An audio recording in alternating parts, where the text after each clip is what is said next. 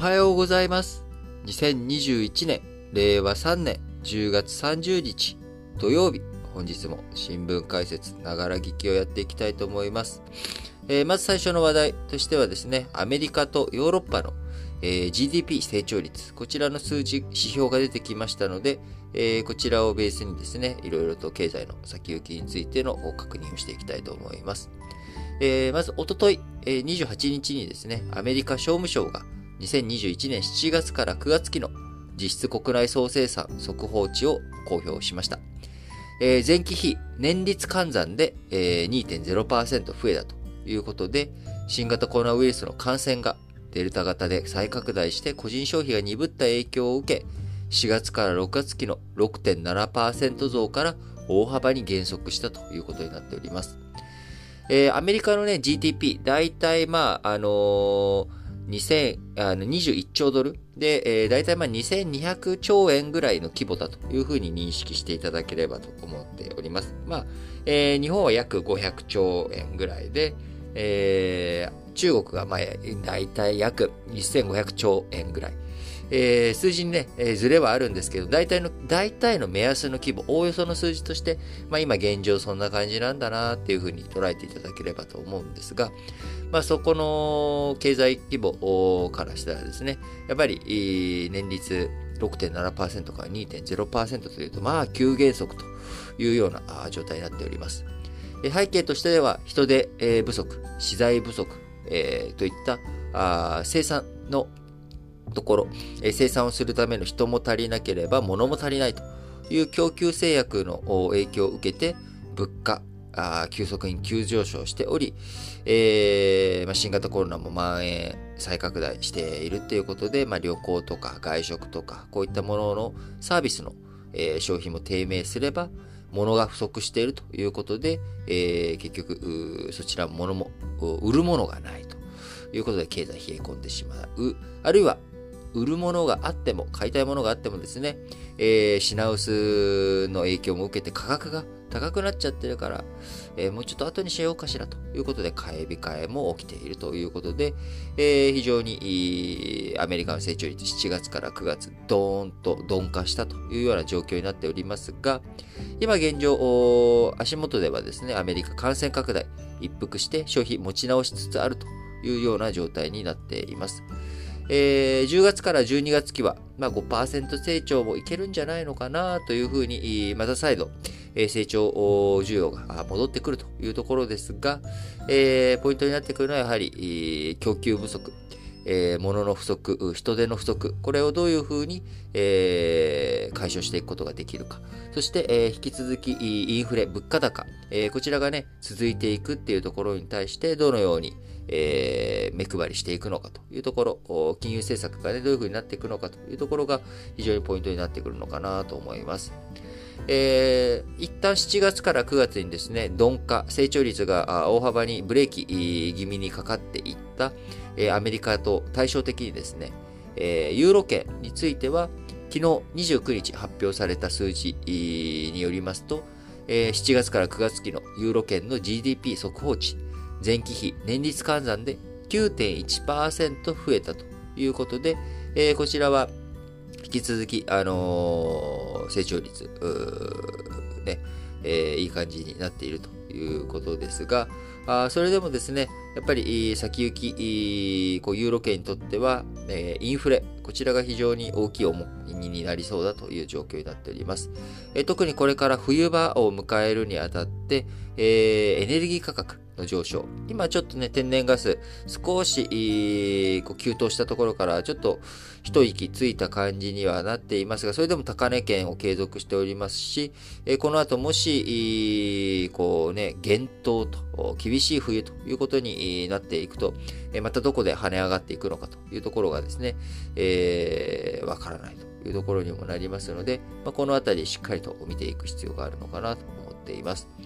えー、まあ、ユーロ圏はね、えー、こんな状況ですけど、まだね、えー、イギリス、えー、そちらの数字出てきてませんけれども、今、物流のね、ドライバーも1000万円、えー、年収1000万円ベースで、えー、求人を出してもですね、なかなか求職者が現れてくれないというような人手不足激しくなっておりますので、えー、どこもかしこもですね、人手不足の状況を、これをどういうふうに解消していくんだというようなところになっていくのかなですね。えー、まあ、こういった欧米の情勢に対して日本経済についてはですね、えー、7月から9月、もしかしたらマイナス成長になるんじゃないかと。いうような、まだね、えー、正式な数字発表されておりませんけれども、エコノミスト10人の予測がですね、えー、日経新聞社まとめてございますけれども、えー、こちらだと、下手する、まあ、あの、2、4、6、8人、えー、8人がマイナス成長、7月から9月になったんじゃないのかと。いうような目線を持っており、えー、その2人はですね、えー、プラスなんですけども0.1%とか0.6%ということで、かろうじてプラスというような見方になっているというところです。えー、日本ね、これで今、あの、再び、えー、緊急事態宣言の解除ということになって、10月から12月期には、また再びプラス成長に戻っていくだろうというふうに見込まれてきておりますが、まあ、それでもね、第6波とかもありますし、えー、デフレ、えー、の影響、こういったこともあり、なかなか経済上向いていくというところは難しいんじゃないのかなというふうに思いますが、まあ、さって、あさってじゃないや、明日、えー、衆議院選挙の選挙も終われば、まあ、本腰入れてですね、年末、来年度の予算、追加経済対策、まあ、こういったところの具体案が出てくるというところで、どういうふうに政治の力で、経済を前向きに持っていくことができるかどうか、しっかりと注視していく必要があるのかなと思います。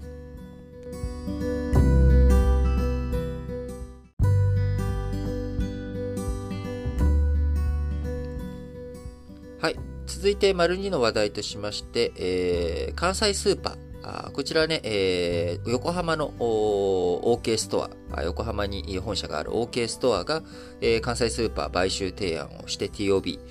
仕掛けて、えー、争奪戦というような形に関西スーパーになっておりましたけれども、えー、こちら関西スーパー OK ではなく、えー、同じ関西をね、基盤としている H2O、関西を基盤にしてるんだよな。H2O の傘下に入るということが昨日決まりました。えー、関西スーパーマーケット、昨日29日に臨時株主総会、えー、こちらを開いて、えー、OK から買収提案があったことに対して、いやいやと、俺は OK の傘下なんかに入らねえぞと、えー、関西スーパー自らがあ H2O リテイリング傘下の、食品スーパー2社、えー、阪急オアシスとか、あ泉屋、こちらのと投稿、これを、えー、したいということをですね、え株主に、えー、臨時株主総会で、えー、提案したわけですが、えー、今回それの結果、関西スーパーはあー OK に TOB をかけられる前にですね、もう H2O の傘下に入ってしまうということが決まりました。えー、ただしですね、今回、えー、株式交換して、えー、やっていくということになるんですが、そのためには、株主のですね、3分の2以上の、えー、こう、賛成が必要ということですが、えー、今回の賛成比率66.68%ということで、非常にですね、ギリギリの僅差での可決ということになりました。えー、これを受けて関西スーパー、同業の OK が買収を提案していましたが、あこちらについてはもう取り下げということになります。えー、まあ、僕はあんまり関西のスーパー そんなに詳しくはないですけど、阪急オアシスはちょっと高めのところなんですかね。まあ、OK ストアはもう、あのー、最安値目指すというところのスーパーなので、まあ、関西スーパーからしたら、えー、安値路線じゃなくて少し高級路線の方と一緒になっていくという、まあ、こういった姿勢が決め、えー、決まったということですが、果たして、えー、これでですね、うまくいくのかというところですよね、ポイントは。えー、統合効果あ、実際にちゃんと出るのということですけど、もともと関西スーパーと H2O、2016年から資本提携、業務提携をしております。えー、H2O から関西スーパーにはですね、今現状もともと10.66%、えー、持っているというところになりますんで、まあ、そこから、あこうね、えー、子会社化されていくという流れの中、あ本当にもともと統合とかなんかいろんな提携やってる中に、えー、株式の出資比率を上げることによって構造改革とか進むのと、本当なのというところですよね。えー、関西スーパー株、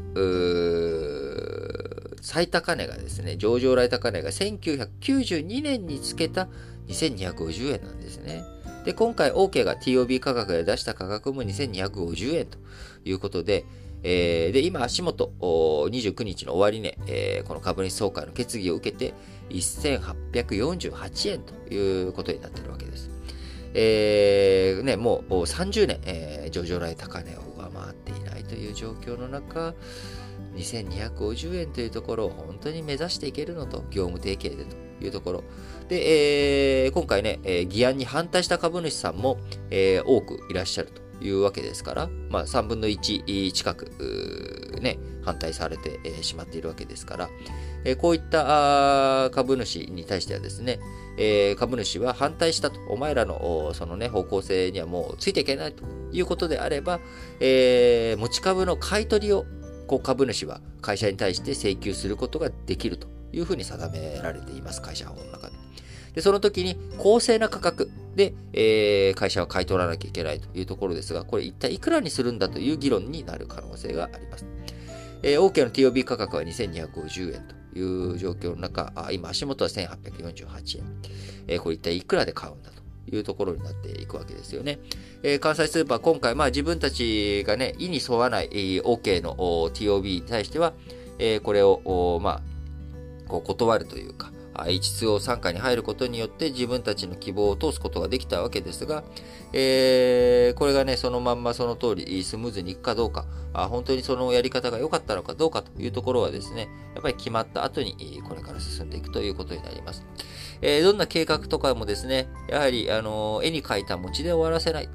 えー、そのためには我々個人においてもですね、えー、自分たちが決めたこと、それをどういうふうに実際に実現に持っていくのか、その具体的なプロセスのところを踏まえてですね、えー、やっぱり物事を見ていかなきゃいけない。そして出てきた結果に対して、えー、真摯にその結果の事実を受け止めて、じゃあそれを今後にどう活かしていくのかというところをね、繰り返していくっていう姿勢。えー、これは何もね、あの、スーパー業界だけじゃなくて、ありとあらゆるところに通じる話なんだろうなと思っています。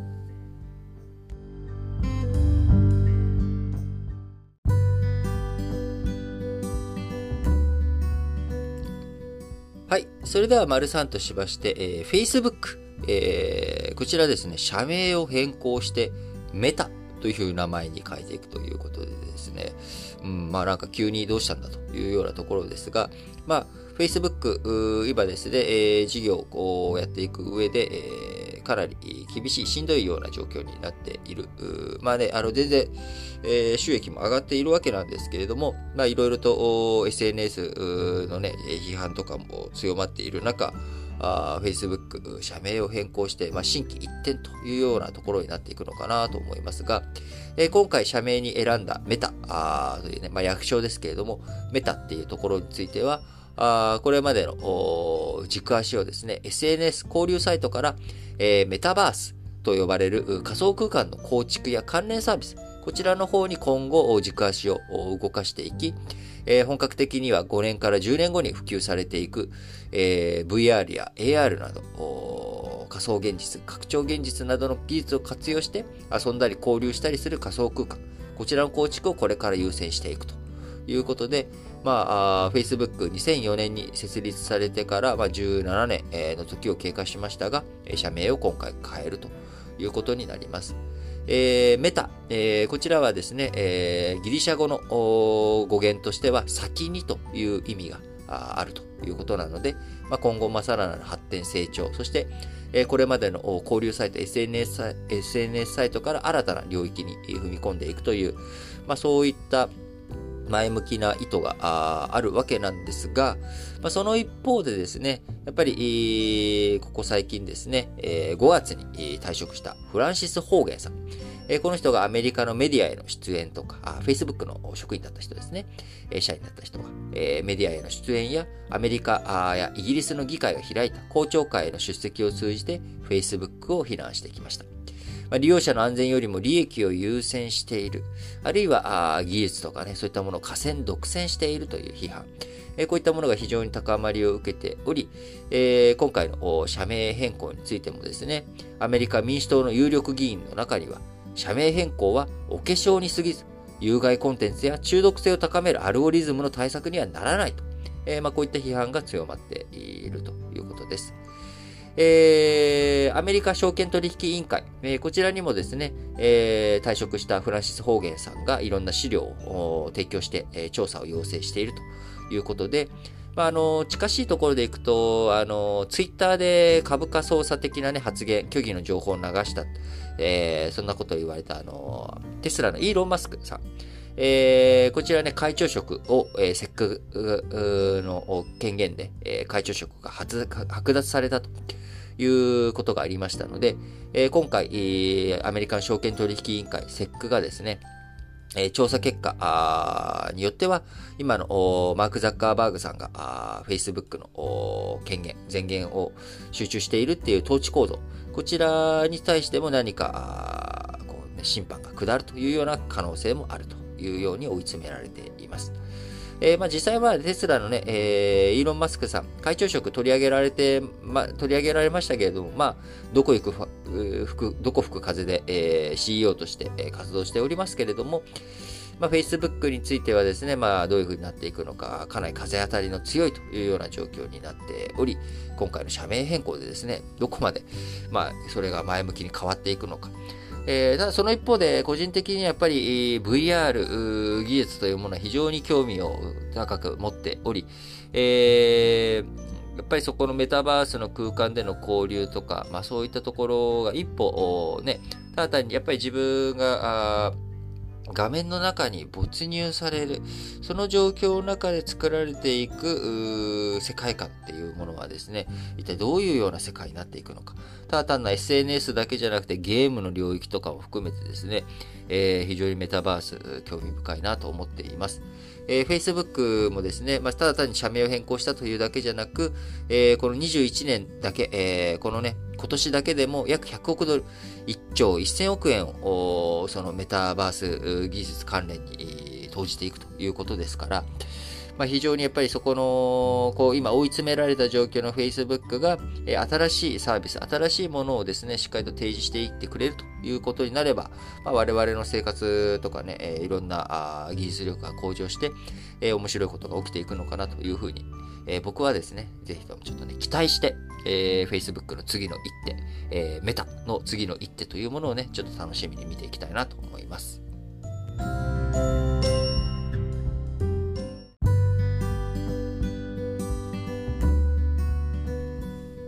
はい。続いて、丸4としまして、えー、企業の決算発表、次々にですね、えー、出てきたりとか、まあ、決算の予想出てきているということで、まあ、企業業績の動向についてお伝えしていきたいと思いますが、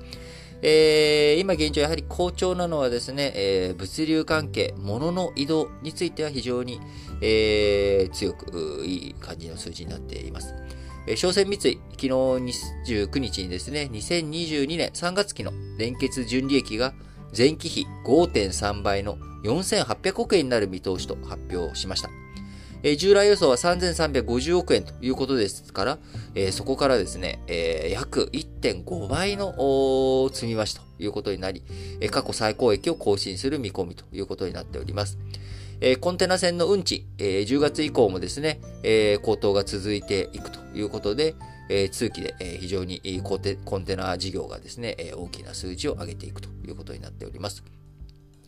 えー、日本郵船、川崎線、えー、商船三井、このね、えー、日本の海運3社、海運トップ3が共同出資しているコンテナ船会社、オーシャンネットワークエクスプレス、えー、1って読むんですかね。えー、こちらがですね、えー、非常に稼ぎ頭になっており、え、商船三井だけじゃなく、当然日本郵船や川崎線についてもですね、え、非常に好調な数字になっていくんだろうというふうに思われます。このオーシャンネットワークエクスプレスには、商船三井は31%出資しているということなので、その場合は持ち分法投資損益という形でその会社の利益を取り込むことになります。え例えばその、今のね、このオーシャンネットワークエクスプレスの最終損益、え税後利益がですね、100だとすると、えー、商船三井はそのうちの31%。これを自分の取り分だよっていうことで、えー、自分の業績にくっつけることができるという、まあ、こういった仕組みが持ち分法投資損益というものになります。なので、まあ、この数字、えー、そのね、会社がしっかりと稼いでくれれば、あ利益がペーパー上ついてくるということになります。じゃ実際にそれがじゃキャッシュとして、えー、入ってくるかっていうと、まあ、そのためには配当を引いてこなきゃいけないということになりますんで、まあ、配当を引いてきた損益という、配当を引いてきて初めてキャッシュになるということになりますが、まあ、あの、利益、帳簿上としてはですね、利益が上がったタイミング、その配当を引いてくる前に、その会社が利益を上げたタイミングで、持ち分法投資損益をつけることができると。えー、そのためにはですね、あの、国際会計基準の中では、えー、重要な影響力がある。えー、その会社のね、えー、いろんなあ影響力を行使することができるということで、まあ、通常、えー、出資比率のね、えー、出資の20%以上持っているということが一つキーになるということですが、えー、海運業界、今ね、コンテナ船含めて好調ということになっております。えまた、物流関係については海運のみならず、陸運としてもですね、えー、SG ホールディングス、佐川急便ですね。えー、こちらも29日に発表した2022年3月期の連結純利益。えー、こちら前期比14%増の850億円になりそうだと発表し、えー、もともと790億円でも、790億円だというふうに、えー、今年2022年3月期の決算予想していたわけですが、この従来予想を60億円上回るということで、当然、まあ、過去最高ということになっていきます。えー、ただし、えー、海運と違ってですね、あの、佐川あ、宅配などのデリバリー事業、こちらは従来予想から微減となる数字ということで、巣ごもり需要に伴う取扱い荷物の増加で業務負担があ需要はね、旺盛なんだけれども、その分ドライバーらへの支給など、えー、一時金の引き当てが大きく響,、えー、響いてきて、えー、微減というような状況になっております。まあ、あの、海、えー、陸、えー、こちらはね、えー、物流で、えー、調子がいいわけですが、あ空運、空の世界になると旅客ということで、えー、昨日お伝えした JR 東日本とか JR とかと同じようにですね、えー、アナ、えー、29日、2022年3月期の連結最終損益、1000億円の赤字というふうに、えー、発表になりました。えー、旅客についてはですね、えー、鉄道も、飛行機も厳しいという状況が改めて浮き彫りになっております。えー、もともとね、35億円の黒字というふうに見込んでいたというのは、あ鉄道と同じだったわけなんですが、えー、こちらもね、また鉄道と同じように穴、えー、赤字に転落。ただ赤字幅は、えー、こちらもね、鉄道と同じように縮小ということになりますが、えー、アナ、最終赤字1000億円という予想になっており、えー、前期4046億円の赤字からは、あだいぶ赤字幅ちっちゃくなるということですけれども、えー、黒字転換できるかなというふうに見ていた従来予想からは一転して2期連続の赤字ということになります。えー、物流とか旅客といったね、えー、人や物の移動関係以外にも、えー、苦しいところ、あとね、あの飲食とか外食産業とかもあるわけなんですが、えこちらも厳しいんだよということで、KDDI、え9年ぶり現役ということで、2000昨日29日に発表した2021年4月から9月期の連結決算。半期の連結決算ですね。こちらの実績、数字出てきましたが、純利益が3614億円と前年同期比で3%減ったということで、この期間の減益は9年ぶりということになりました。こちら背景としてはですね、携帯料金の値下げの影響ということで、えー、値下げ競争、通信環境のね、えー、収益化、収益競争について、え厳しい状況、今競争が活発化しているというところで、減益ということになっております。まあ、これ完全にね、完成、えー、菅総理大臣の、ね、まあ、あの、総務大臣時代以来、えー、官房長官になってからも、そして総理大臣になってからも、携帯料金下がれ、下げれるべきだということを主張して、えー、下げえできた完成相場のところですが、僕は正直、ちょっとこのまんまで本当にいいのかなということは思っています。やっぱり海外との競争、今出遅れている通信事業についてね、5G、えー、遅れを取ってしまっている中、じゃあ 6G で挽回していかなきゃいけない。でその 6G で挽回していくためには、収益とかね、安定した収益が必要というところの中で、まあ、もちろん携帯料金下がってくれ、健全な競争結果で下がっていってくれるっていうことは、僕は素晴らしいことだと思うんですけれども、まあ、やっぱり政治がそこを無理やりやるっていうのはちょっと違うのかなと。ただ、もちろん KDDI、ソフトバンク、ドコモ、この3社、河川の状態で似たような料金が出ていたっていうところが、おかしいと。だから僕はどちらかというと新規参入とかね、楽天とか MVNO とか、まあ、こちらの方の支援、サポート、これを国としてしっかりと競争環境を整えていくっていうところが、まあ大事なんじゃないのかなと思いつつ、まあとはいえ、僕もね、えー、先月にあの、アハモに変えたということで、この通信料金の、えー、値下がりの恩恵はね、受けているわけなんですけれども、あの、あ、そういえばまあ、そうだな、YMAX、KDD や au 系の回線なのを僕解約してるから、えー、KDDI、しかもそれ9月中に解約してるわけですからね、KDDI の現役に僕はもしかしたら、あの、影響を与えてしまったかもしれないなと今、喋りながらあ思いましたけれども、あの、なかなか、あやっぱりこう、相場環境、どういうふうに健全なね、市場、競争市場を作っていくのかというところ、これはやっぱり難しいところだなというふうになんか、えー、KDDI の話をしながらちょっと今思った次第です。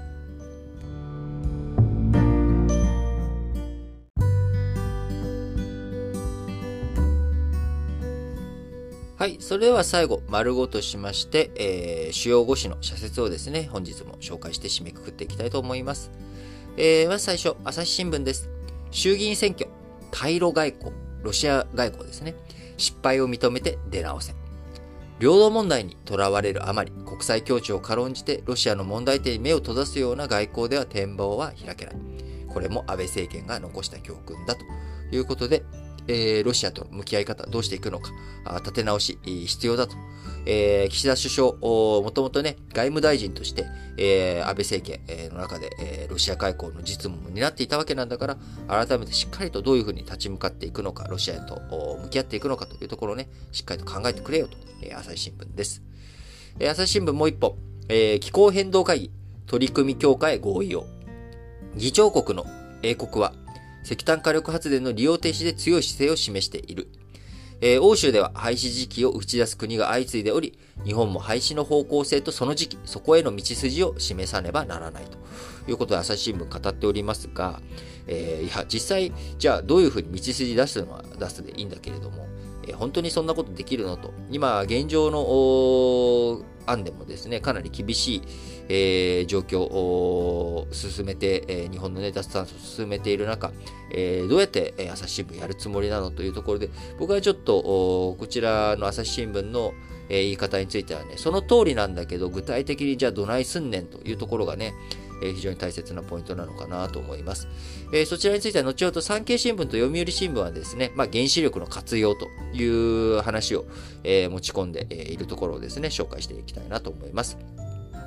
え、毎日新聞、台湾半導体大手の誘致、巨額支援の説明が必要だ。え、今回ね、台湾の TSMC の工場、えー、こちら昨日も話をしたかな、あのソニーの熊本工場のね、近くに、えー、多分進出してくるんじゃないの？というところですが、あ総額で多分工場作るのに1兆円近くかかるんですが、補助金として半額近く、国のね、公的資金が投じられるというような話も上がっている中、それに対して毎日新聞、補助金による企業支援には限界がある。デジタル化や脱炭素といった成長分野で市場を広げ、それに必要な半導体の投資を生み出す流れを築かねければならないというふうに語ってるんですが、まあ、いまいちちょっとごめんなさい。僕、毎日新聞何言ってんのかがよくわからないなっていう感じで、あのー、まあ、巨額のね、支援、補助金っていうものが、まあ、本当にそれが必要なのかということ、えー、これちゃんと論じなきゃいけないよねと。ここまではわかるんですよね。で、補助金による企業支援には限界があると。企業支援には限界はないと思うんですよね。だって補助金、企業を支援するっていうことに対して補助金っていう手段なんで、これ別に限界、まあ限界という意味ではそれを続けて、その企業が成長して続けられるかどうかっていうのは疑問があるっていうことですけど、で、TSMC って別に、えー、成長に困っている企業では今ないので、むしろ誘致合戦で、えー、来てください、来てくださいっていうところなので、企業支援という観点で今回の補助金を話すっていうのは、まあなんかやっぱり論調ちょっと違うんじゃないのかなっていう気はするわけですよね。で、うん、なんかそれに必要な半導体の投資を生み出す流れを築かなければならない。うんと、うん、なんか、あその成長分野に、えー、やるにしても多分補助金っていう話になってくると思うんですよね。脱炭素とかデジタル化についても。で、まあ、半導体が今需要がね、えー、いっぱいあって、供給が足りない、えー、日本の国内での生産能力が全然ないというところの問題への解決の話ということには全くなってないので、ちょっと今回の毎日新聞の社説は僕自身読んでて、非常に久しぶりに、ん？は？っていう感じになってしまった内容ですね。えー、毎日新聞、もう一本、えー、視点総選挙、沈む科学立国、実利最優先から転換を、論説委員の長山悦子さん。そもそも長い目で育てるべき科学技術を成長戦略の手段と位置づけるのはそぐわない。実利最優先を改め、科学技術立国のあり方を中長期的な視点で議論することが求められるということで、こちらはね、あの、先ほどの社説とは一転しまして、ああ、その通りだなと。やっぱりあのーこう、目先の役に立つ技術っていうのはですね、あっという間に陳腐化してしまう。えー、大学とか大学院とかそういった研究、そういったね、目先の技術とかについてはですね、どちらかというと、企業でやったらいいわけで、あのー、やっぱり科学技術の向上を、こういった視点で取り組む部分についてはですね、中長期的にどういうふうに腰を据えてやっていくのかというところ、えー、これについてしっかりと論じていってほしいなと思うとともに、え毎日新聞できれば、じゃあ財源どうするのと、え単年度での予算になっているしまっているところについて、科学技術とかその辺については、あのもう少し長い目で見たなんか予算の付け方とかあるんじゃないのというようなところまで踏み込んで語ってくれたらですね、えー、非常に個人的には嬉しかったなと思うような内容です。えー、そして産経新聞。プロ野球下克上、球界の活性活性化につなげようということで、えー、今年セリーグ、ヤクルトが優勝、えー、パリーグはオリックスが優勝ということで、どちらも前年は最下位だったチームが今年優勝したということで、えー、プロ野球下克上、球界活性化につなげていけということですね。まあ、ちなみに私はずっと阪神ファンなわけですが、えー、生まれた、えー、1985年に、えー、まだね、僕は2歳とか3歳の時に、えー、もう記憶もないですけれども、記憶のない時に、まあ、優勝してくれたっていうことと、えー、大学時代のですね、2003年と2005年、えー、こちらで、えー、優勝してくれたということなんです。この3回しかないんです。で、今年はね、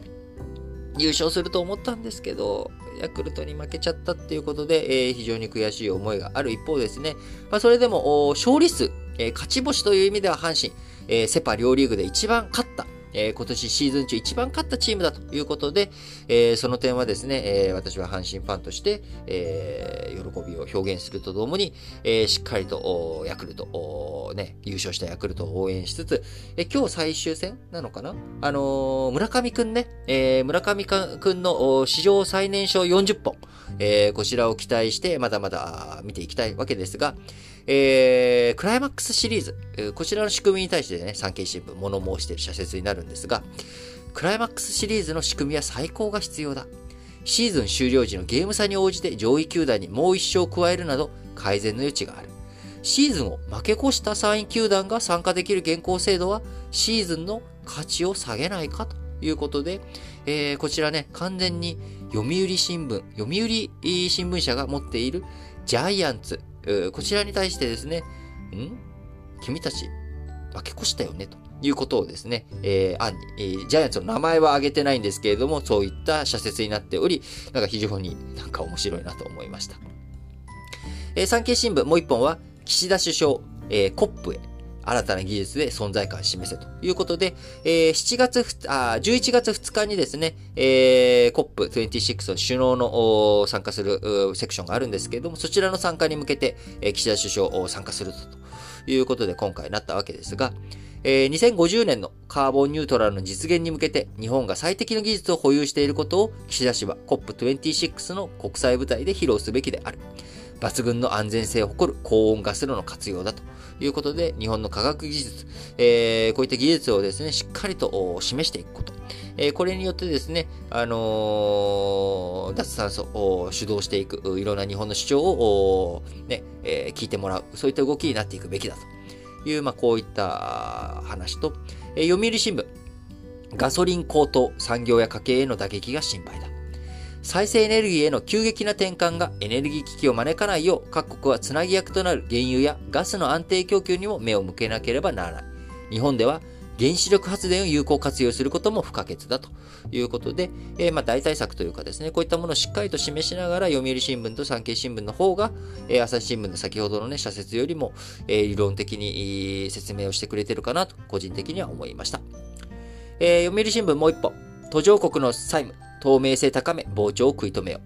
えー、あの、中国のね、えー、発展途上国への支援が、あ債務の罠に引っ掛けて、えー、スリランカとかはね、えー、こう、中国からの融資で、えー、いろんなインフラ整えたけど、それ借金の方に、中国に取られちゃったと。やってることヤクザやないかいという、まあ、こういった、えー、世の中の風潮に対してですね、えー、ちゃんと透明性高め、膨張を食い止めなきゃあかんよと読売新聞の社説です。えー、日米豪印のクワッドが先月、途上国のインフラ支援で合意するなど、えー、中国の一帯一路インフラ支援に対する、えー、対抗構想の表明が相次いでいます。えー、先進国側も途上国のニーズを丁寧に把握し、使いやすい枠組みを構築してもらいたい。えー、最後、日経新聞の2本です。えー、H2O は早く成長戦略示せ。新型コロナウイルスの感染拡大で食品スーパーの売り上げは伸びたが、人口減や消費のデジタル化で先行きは厳しい。ドラッグストアやディスカウントストアとなどとの競合も激しく、収益力の底上げは簡単ではないということで、まあ、こちらもね、えー、今日、丸二の話のところで、えー、取り上げた話となっております。え、最後、日本はいつまで鎖国を続けるのか。新たな変異ウイルスが登場する可能性もあり、一定の水際措置は今後も必要だが、あまりに硬直的で厳格な規制は弊害が大きい。人流を極端に絞り込む実質的な鎖国状態を見直し、開国に舵を切るときだということで、まあ、第6波がね、えー、心配されている状況ではありますが、その一方でどういうふうに経済をしっかりと動かしていくのかというところを目を配っていかなければいけないなと思っております。はい。えー、ということでですね、えー、本日も新聞解説ながら聞きを聞いていただきありがとうございます。えー、来月11月にはですね、えー、ちょっとオンラインの、えー、リアルタイムの講演会、えー、これをですね、1時間程度有料で、えー、1000円ぐらいでですね、えー、やろうかなと思っております。えー、年間、もしね、日程の希望とか、あの、こういった話題で、え、話をしてほしいというようなことありましたら、ぜひ、あの各エピソードのね、えー、概要欄に記載してございます、コメント、応援メッセージ、募集フォーム、こちらの方にもですね、えー、ぜひ投稿していただければなと思っておりますので、えー、引き続きどうぞよろしくお願いします。えー、講演会の詳細についてはですね、11月に入って、えー、日程ちょっと固めていきたいなと思っておりますので、まあ、まあ、早くても中旬、うん、遅かったら下旬というような感じで考えておりますので、まあ、引き続きこの新聞解説ながら聞きやツイッターなんかをね、フォローしていただいて、えー、情報を見落としないようにウォッチしていただければなと思います。それでは、皆さん、今日も元気にいってらっしゃい